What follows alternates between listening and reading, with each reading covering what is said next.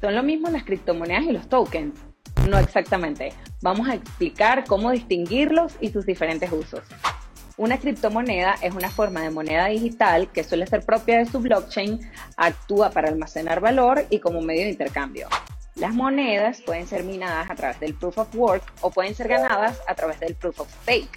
Algunos ejemplos de criptomonedas son las más comunes, Bitcoin, Ethereum, Cardano. Un token criptográfico se construye para proyectos descentralizados en una blockchain existente.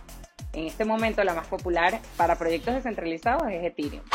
Cuando se creó el Bitcoin se concibió para que fuese un sustituto a las monedas fiduciarias tradicionales. Junto con otras criptomonedas, se diseñó para que funcionara igual al papel moneda o a las monedas de metal.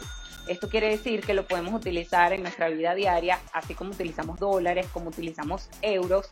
Esto es para almacenar valor, para cambiar por otras criptomonedas para transferir a personas o para pagar bienes y servicios. Los tokens están diseñados para ser utilizados dentro de un proyecto de blockchain o dentro de dApps, que son aplicaciones descentralizadas. A diferencia de las criptomonedas, los tokens no se minan, sino que están creados y distribuidos por el desarrollador del proyecto. Y una vez estén en manos de los compradores, pueden ser utilizados de innumerables maneras. me the deal, me the deal.